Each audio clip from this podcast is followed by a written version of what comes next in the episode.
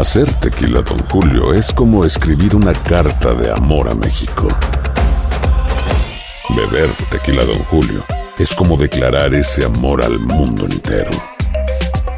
Don Julio es el tequila de lujo original, hecho con la misma pasión que recorre las raíces de nuestro país. Porque si no es por amor, ¿para qué? Consume responsablemente. Don Julio Tequila, 40% alcohol por volumen, 2020. Importado por Diageo Americas, New York, New York. Hay gente a la que le encanta el McCrispy. Y hay gente que nunca ha probado el McCrispy. Pero todavía no conocemos a nadie que lo haya probado y no le guste. Para, pa, pa, pa. En JCPenney tenemos infinidad de regalos para el Día de las Madres hasta el domingo. Ahorra hasta 40% en todo Liz Claiborne y vístela de pies a cabeza con la última moda. Además, aprovecha las ofertas Yes Please, con diamantes y piedras preciosas a 25 dólares para miembros de JCPenney Rewards. ¿Aún no eres miembro? Inscríbete. Es fácil y gratis. Y regálale a mamá todo lo que se merece. JCPenney. Vale la pena. Ofertas válidas hasta el 12 de mayo en selección de estilos. Aplican otras exclusiones. Joyerías excluye de los cupones. Detalles en la tienda jcp.com. Hola, soy Jorge Ramos y a continuación escucharás el podcast del Noticiero Univisión. Bienvenidos, soy Ilia Calderón y estas son las historias más importantes del día. Es jueves 2 de febrero, estas son las principales noticias. Al menos 10 personas han muerto, miles de vuelos han sido cancelados y cientos de miles residentes en Texas están sin electricidad por la ola invernal. Expertos alertan sobre una explosión ártica en el noreste del país. Y ahorita no está funcionando ni el aire. Ahorita no tenemos aire, hemos estado en un solo cuarto, tapados todos eh, con cobijas. Esta es una exclusiva de Noticias Univisión. Nuestra corresponsal Vilma Tarazona es testigo de primera mano del rescate de migrantes varados en una isla de las Bahamas. Como ellos, decenas se lanzan al mar a diario en una travesía desesperada para llegar a la Florida. ¿Cómo están ustedes? ¿Cómo están? A ver, hay dos que estamos más o menos, los otros dos están deshidratados, están adentro. Por eso salimos dos afuera. Una familia hispana de la Florida dice que va a presentar cargos después de conocer un video en el que se ve la brutal golpiza que le propinan a su hija de nueve años en el autobús escolar. Y varias familias demandan a la red social Snapchat por presuntamente facilitar la venta de fentanilo a los adolescentes. Les diremos cómo se defiende la plataforma. Este es Noticiero Univisión con Jorge Ramos e Ilia Calderón. Muy buenas noches, Ilia. Comenzamos con la tormenta invernal que ya es responsable de por lo menos 10 muertes en Texas, donde millones de personas se enfrentan esta ola fría, pero sin nada de electricidad. Jorge, en algunas ciudades los residentes llevan ya más de un día soportando temperaturas muy bajas sin el beneficio del servicio eléctrico, como decías, y muchos tendrán que esperar unas cuantas horas más para que lo puedan restaurar. Así que Marlene Guzmán nos habla de la frustración que a su paso por Texas ha dejado la tormenta. Se aleja la tormenta, pero no llega la calma para cientos de miles de residentes del centro y norte de Texas que se enfrentan a la pesadilla que muchos temían. Ya, ya tengo toda la noche en mi cama, pero la casa está bien fría. Quedarse sin electricidad aguantando el intenso frío, como esta familia que amaneció con la casa congelada. No está funcionando ni el aire. Ahorita no tenemos aire, hemos estado en un solo cuarto, tapados todos eh, con cobijas, este, tratando de ver lo que se puede hacer por los niños más que nada. En este cuarto día desde la llegada de la tormenta invernal, se esperaba un panorama más alentador y que el aumento de las temperaturas brindara un poco de alivio. Sin embargo, miles sienten que están viviendo lo peor. Pero ya, ya fue mucho. Vimos a algunas personas resguardarse de las temperaturas gélidas dentro de sus automóviles. Tenía frío y my battery's going down on my, on my phone. Tome en cuenta que mantener el auto encendido dentro del garaje sin ventilación puede ser un riesgo de envenenamiento por monóxido de carbono. El enemigo silencioso que acabó con la vida de decenas de personas durante la histórica tormenta invernal del 2021. Cuando pasó que hubo todos los apagones, nosotros no, no, sufrimos de luz. La mayoría de los negocios siguen cerrados, algunos ante la falta de electricidad y otros porque los camiones no han logrado llegar a surtir esa mercancía para seguir operando, lo que preocupa a muchos que buscan algo de comer. Ya se está haciendo más difícil porque ya no hay, ya la comida se está acabando. Varios transformadores de luz han explotado. El hielo que prevalece en los árboles pone peso sobre estos, ocasionando que las ramas caigan sobre las líneas del tendido eléctrico. Los cables siguen congelados, causando frustrantes apagones en miles de hogares. La peor parte se la llevará Austin, la capital de Texas, donde lamentablemente miles tendrán que esperar hasta el viernes por la noche para que les restauren el ahora más que nunca indispensable suministro eléctrico. En Fort Worth, Texas, Marlene Guzmán, Univisión. Nos acompaña ahora Jorge, la meteoróloga de Univisión, Jessica Delgado.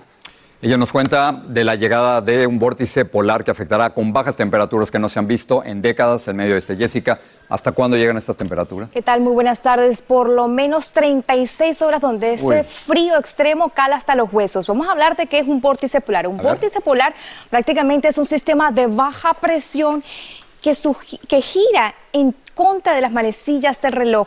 Trae consigo unos vientos muy fuertes, pero cuando estos vientos se debilitan es cuando cae por gravedad y por ello es el peligro que trae esas temperaturas congelantes. Y aquí es lo que vamos a estar viendo, que 15 millones de personas desde Montana hacia Maine estarán registrando temperaturas bajo cero para las próximas 36 horas. Ahora vean cómo se va a sentir mañana por la mañana. Chicago, 19 grados bajo cero. Green Bay, 24 grados bajo cero. Pero lo peor es el sábado por la mañana. Vean hacia Maine, 49 grados bajo cero. Hacia Mount Washington en New Hampshire, 80 grados bajo cero. Estas son temperaturas extremadamente peligrosas. Posibles récords el sábado al amanecer para ciudades como Boston, que desde el 2016 no han visto temperaturas tan frías. Vemos hacia Nueva York. Al amanecer, 8 grados, así que posibles récords vamos a estar batiendo no solamente en Boston y Nueva York, sino en toda la costa noreste del país. Y desafortunadamente, aquí el peligro es las temperaturas tan congelantes que Claro. pudieran causar quemaduras, hipotermia y pueden llegar a ser fatal. Claro. Te creo más a ti que a la marmota. Así es. Muchas gracias. Así que a quedarse en casa y abrigarse. Ya, Jessica, gracias. Bueno, y vamos a pasar a otra cosa, vamos a pasar a la frontera con otra tragedia migratoria. Se trata de un ecuatoriano que murió al ser arrastrado por la corriente del río Bravo cuando intentaba cruzar Estados Unidos, iba con su pareja y su hijo de cinco años de edad. Así es, Jorge. La madre y el niño fueron rescatados, pero el padre se perdió de vista. Karina Garza tiene más detalles de este incidente que se repite, Jorge, una y otra vez en este río fronterizo.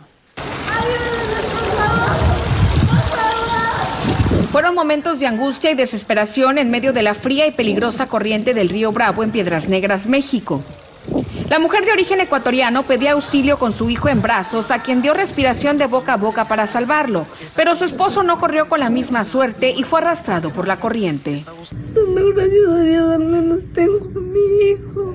A mi hijo tengo con vida aquí. No lo pude salvar a él porque se había hundido tan rápido. Después de unos minutos fueron rescatados por autoridades mexicanas.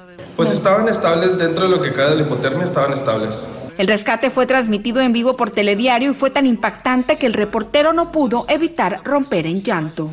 Es una mujer que se encuentra pues tratando de salvar la vida a su hijo. La mujer de 23 años dijo que en un video de TikTok vieron que ese era el lugar más fácil para entregarse a las autoridades americanas en Eagle Pass, Texas. Por eso decidieron arriesgarse.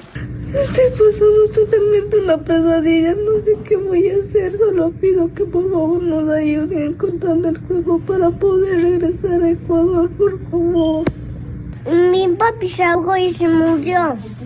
A más de 24 horas, el cuerpo del padre, identificado como Patricio Bonilla, fue encontrado en el río. Las autoridades de su localidad informaron que será repatriado a Ecuador en los próximos días.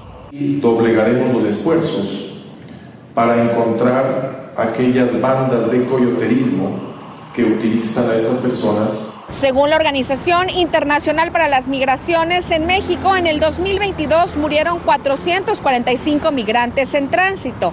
Casos como este que siguen enlutando familias que solo buscaban mejores oportunidades de vida. En Monterrey, México, Karina Garza Ochoa, Univisión. Qué tragedia para esta familia y esto se vive no solamente en la frontera con México, también en las fronteras de agua. La inmigración de cubanos y haitianos hacia la Florida ha aumentado en 400% desde octubre del año pasado. Los migrantes de estos países arriesgan sus vidas en frágiles embarcaciones, algunas de las cuales no llegan a su destino. Vilma Tarazona acompañó a un equipo de guardacostas por el estrecho de la Florida y sirvió de intérprete de un grupo de migrantes al que divisaron en un callo en las Bahamas. Esta es la primera parte de su informe especial, Travesía Desesperada. Detengan el bote, no van a poder llegar a tierra. Las imágenes son impresionantes. Embarcaciones repletas de migrantes desesperados que desafían las aguas del sur de Florida para llegar a Estados Unidos. ¿Cuántas personas? Muchos mueren ahogados. Desde el aire pudimos ver la carrera contra el tiempo que libran los guardacostas en el sur de Florida para evitar que el mar se siga tragando vidas. Nos embarcamos en una de las misiones aéreas de los guardacostas. Después de tres horas de vuelo, piloto y copiloto divisaron algo en este callo inhabitado de las Bahamas. Dos hombres desesperados hicieron señales de auxilio al avión en el que viajábamos. Nuestro piloto Ryan Lloyd nos explicó.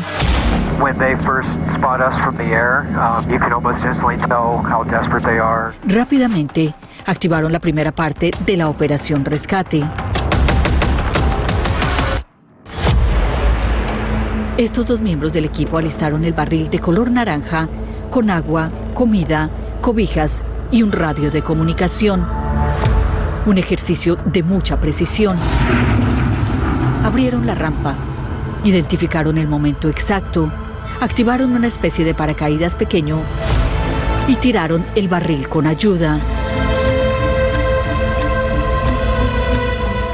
Una vez los guardacostas se dieron cuenta que los migrantes que estaban ahí atrapados en una isla de las Bahamas hablaban español, eh, me pidieron que les sirviera de traductor para de esa manera poder obtener más información y ayudarles de una manera más eficaz. El radio que les tiraron con la ayuda permitió la comunicación. ¿Cómo están ustedes? ¿Cómo están? A ver, hay dos que estamos más o menos, los otros dos están deshidratados, están adentro. Por eso salimos dos afuera. ¿De qué edades son ustedes? ¿Hay, hay niños con ustedes? No, no, no. No kids. ¿Hace cuánto salieron? ¿De dónde salieron? ¿Y cómo llegaron ahí hasta donde están a las Bahamas? En una embarcación, veníamos cuatro. ¿Por qué los dejaron ahí en, la, en esa isla? Nosotros decidimos de quedarnos porque la embarcación no era segura, era una cosa inventada y teníamos ganas de triunfar, pero aquí decidimos quedarnos porque no tenía condiciones para llevarnos a todos, éramos 40 en la embarcación. ¿Qué han sabido de las otras personas, de las otras 36 personas que venían con ustedes? Nada, aquí no hay comunicación, no sabemos nada. Si llegaron, si no sé, no se sabe.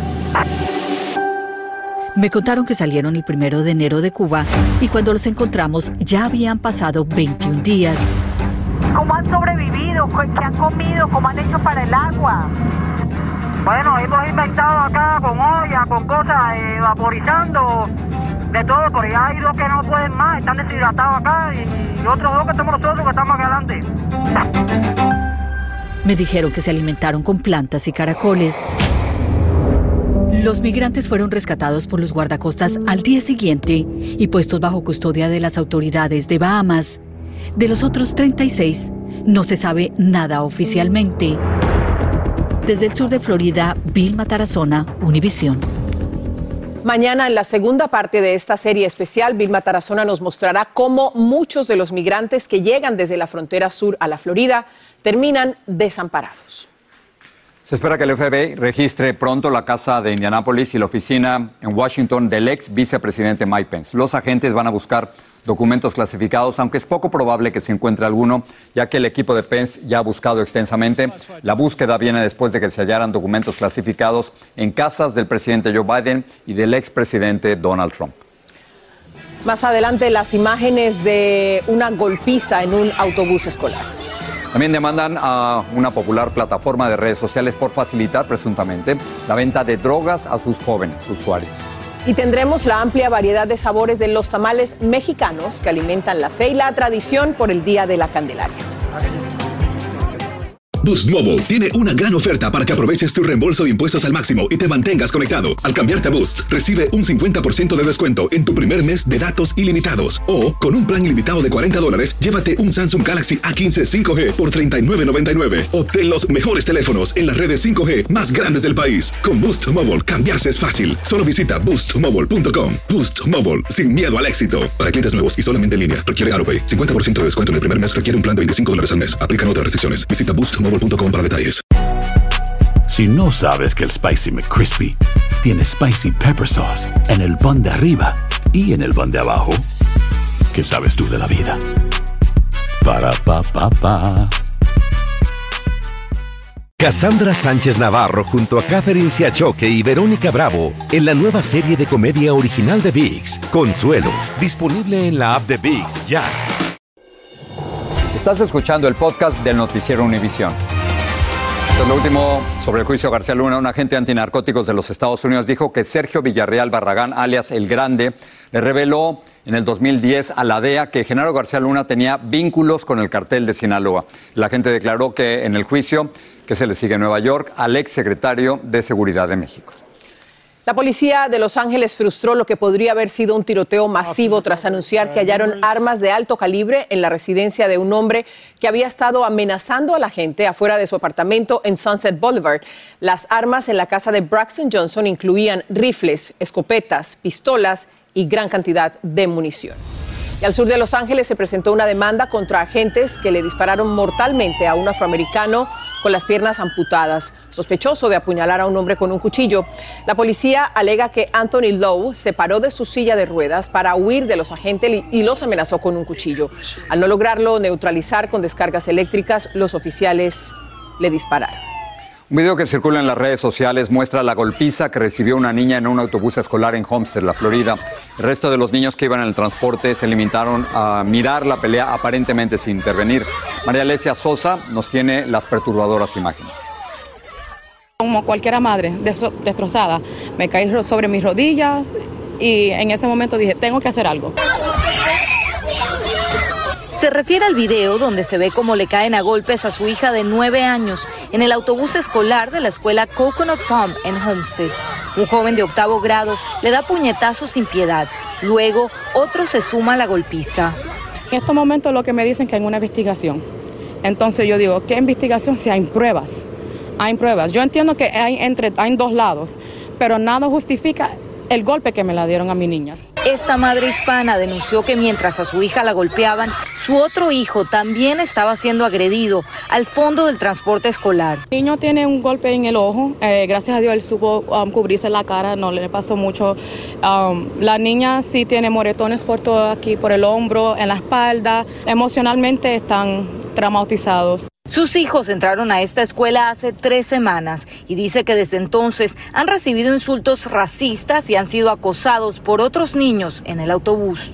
Las escuelas públicas del condado Miami-Dade informaron. La policía escolar arrestó al agresor y se le impondrán cargos correspondientes. Además, los involucrados serán disciplinados de acuerdo con el Código de Conducta Estudiantil. Y preguntamos al distrito sobre los cargos que se le impusieron a este joven. Sin embargo, en una nueva versión aclararon que no está arrestado y que tomando en cuenta su edad consultaron a la Fiscalía Estatal y determinaron que una citación civil sería suficiente. En Homestead, Florida, María Alesia Sosa, Univisión. Más de 50 familias que perdieron a sus hijos por sobredosis de fentanilo presentaron una demanda contra la popular plataforma Snapchat que usan millones de adolescentes y jóvenes a diario. Los padres argumentan que esta aplicación les permitió a los traficantes hacerle llegar la droga a los jóvenes con mucha facilidad. Lourdes del Río nos amplía. Es la plataforma de redes sociales que prefiere el 35% de los adolescentes y cuenta con más de 85 millones de usuarios tan solo en Estados Unidos. Snapchat se enfrenta ahora a una demanda presentada por 52 padres de familia cuyos hijos murieron por sobredosis de drogas obtenidas a través de la popular aplicación. Acusan a Snapchat de permitir que los distribuidores vendan píldoras con recetas falsas con dosis mortales de fentanilo a menores y adultos jóvenes. Jaime Puerta es uno de los demandantes. Perdió a su hijo Daniel por una sobredosis de fentanilo. Compró lo que él pensó fue una pastilla farmacéutica que se llama oxicodone de 30 miligramos, pero en realidad no era una pastilla farmacéutica de 30 miligramos, era una pastilla falsificada. La razón principal por la que estos delincuentes prefieren la plataforma es porque tiene características que dificultan que los padres puedan monitorear lo que hacen sus hijos. Una de las características principales de Snapchat es precisamente que los mensajes se desaparecen y también es la principal plataforma de los jóvenes entre 18 a 24 años para mantener comunicación con sus amistades. El gigante de redes sociales reaccionó. No podemos comentar sobre un litigio activo. Estamos usando tecnología avanzada para encontrar activamente y cerrar cuentas de narcotraficantes y expandiendo constantemente nuestro apoyo a las investigaciones policiales. Pero expertos aseguran que para los que quieren venderle droga a los jóvenes, esta aplicación es una especie de punto de encuentro en el que a través de símbolos o emojis que solo conocen los adolescentes y sus distribuidores, se realizan transacciones a diario. Pero más allá de controles tecnológicos, es importante que los padres mantengan esa comunicación abierta con sus hijos y les señalen de los grandes daños y peligros que enfrentan estos jóvenes con todas estas drogas que circulan en la calle. El fentanilo es tan peligroso que los CDCs calculan que mata a 150 estadounidenses por día. Según Jaime Puerta, el demandante con el que conversamos, esta demanda no se trata de dinero, sino de lograr que Snapchat acepte su responsabilidad y haga los ajustes necesarios que él entiende deben hacerse para convertir esta plataforma en una segura, evitando así que alguien más tenga que pasar por lo que a él le tocó vivir. Regreso contigo, Jorge. Por desgracias, un conductor fue rescatado inconsciente de su auto en llamas después de chocar contra una barrera en Las Vegas. Un transeúnte corrió a auxiliarlo en medio del fuego y el humo y un policía se unió al rescate. Vamos con León para ver lo que están preparando esta noche. León. Jorge, ¿cómo estás, Silvia? Buenas tardes, amigos. Buenas tardes. Bueno, casi todos los estados del país se preparan para remover a millones del Medicaid a medida que expiran las protecciones que se implementaron al principio de la pandemia. El gobierno federal pronostica que unos 15 millones de estadounidenses perderán la cobertura de salud. Vamos a hablar, evidentemente, de las consecuencias. E imaginen esto, por favor. Autoridades aquí en Estados Unidos han confirmado que Joaquín El Chapo Guzmán, su grupo, intentó comprar hace 15 años más o menos misiles antiaéreos y cohetes antitanque capaces de derribar aviones, verdaderas armas de guerra.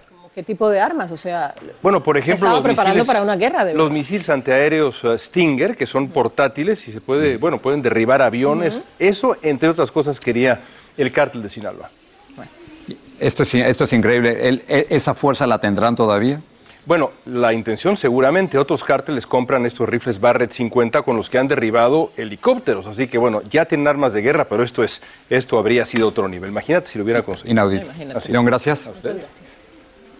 La gobernadora de Arkansas, Sarah Huckabee Sanders, será la encargada de la respuesta republicana al discurso del presidente Biden sobre el Estado de la Unión. En español, la respuesta republicana estará a cargo del representante Juan Ciscomani de Arizona.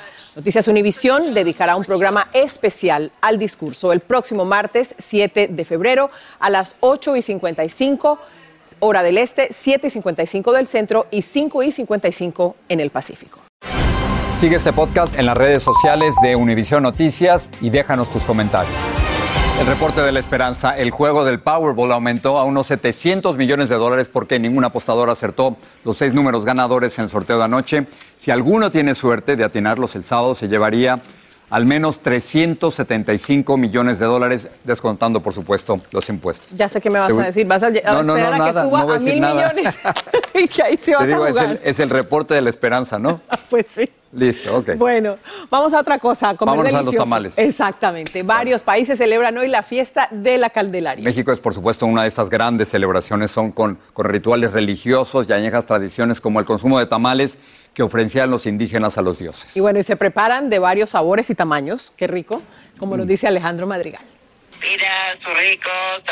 El dilema suerte o castigo se aclara este día de la Candelaria. Suerte porque te sale el niño Dios en la rosca de Reyes y castigo porque esa aparición se paga con los tamales. Pues también hay que este, repartir los tamales a los demás hermanos, que así es la tradición, ¿no? A quien le toca el monito, pues hay que disparar los tamales. Solo que este año los tamales están 33% más caros debido a la inflación. La señora Guadalupe pagó 25 dólares por 8 piezas, un gran día para los tamaleros. Fue muy pesado, se vendió más de mil tamales, gente de oficina y gente pasando. Aún así, probar este manjar los hace únicos. Hay tamales de mole, los oaxaqueños, los de chile verde, de gusano de maguey y más de 100 sabores y colores, envueltos en hoja de plátano o de maíz. Pero no todo es comedera este día de la Candelaria. También hay otro sentido, es el inicio del ciclo agrícola y se relaciona con los rituales de petición de lluvia para que haya buena cosecha. El preparado es simple, es a base de masa de maíz, con manteca de cerdo y rellenos del ingrediente ideal. En Ocoyoacaque, Estado de México, 500 mujeres se autoemplean para la elaboración de esta delicia mexicana. Es un pueblo que, que se arraiga a sus costumbres y tratan de emitirnos ese mensaje, ¿no? De que no se pierda, sobre todo porque somos muy conocidos en el pueblo de Coyecac, por eso, por el tamal de ollita. Y en este día de la presentación del Niño Dios, los comensales son los que salen ganando. La dieta se tiene que romper con un buen tamal el día de la Candelaria y son los 32 estados del país que cuentan con una receta única, pero comparten algo en común, la delicia de la cocina mexicana que es patrimonio cultural de la humanidad. En Ciudad de México, Alejandro Madrigal, Univisión. Y si me trago el muñequito. Bueno, cuenta la tradición familiar que un conocido de la familia Ramos se tragó el muñequito para no hacer la fiesta hoy. Para no pagar. Buenas noches. Si no sabes que el Spicy McCrispy tiene Spicy Pepper Sauce en el pan de arriba y en el pan de abajo, ¿qué sabes tú de la vida? Para, pa, pa, pa. ¿Quieres regalar más que flores este Día de las Madres? The Home Depot te da una idea. Pasa más tiempo con mamá plantando flores coloridas, con macetas y tierra de primera calidad para realzar su jardín. Así sentirá que es su día todos los días. Llévate tierra para macetas Bigoro por solo $8.97 y crece plantas fuertes y saludables dentro y fuera de casa. Recoge en tienda y sigue cultivando más momentos con mamá en The Home Depot. Haces más, logras más. Más detalles en homedepot.com diagonal delivery. Boost Mobile tiene una gran oferta para que aproveches tu reembolso de impuestos al máximo y te mantengas conectado. Al cambiarte a Boost, recibe un 50% de descuento en tu primer mes de datos ilimitados. O, con un plan ilimitado de 40 dólares, llévate un Samsung Galaxy A15 5G por $39.99. Obtén los mejores teléfonos en las redes 5G más grandes del país. Con Boost Mobile, cambiarse es fácil. Solo visita boostmobile.com. Boost Mobile, sin miedo al éxito. Para clientes nuevos y solamente en línea, requiere AroPay. 50% de descuento en el primer mes requiere un plan de 25 dólares al mes. Aplican otras restricciones. Visita boostmobile.com para detalles.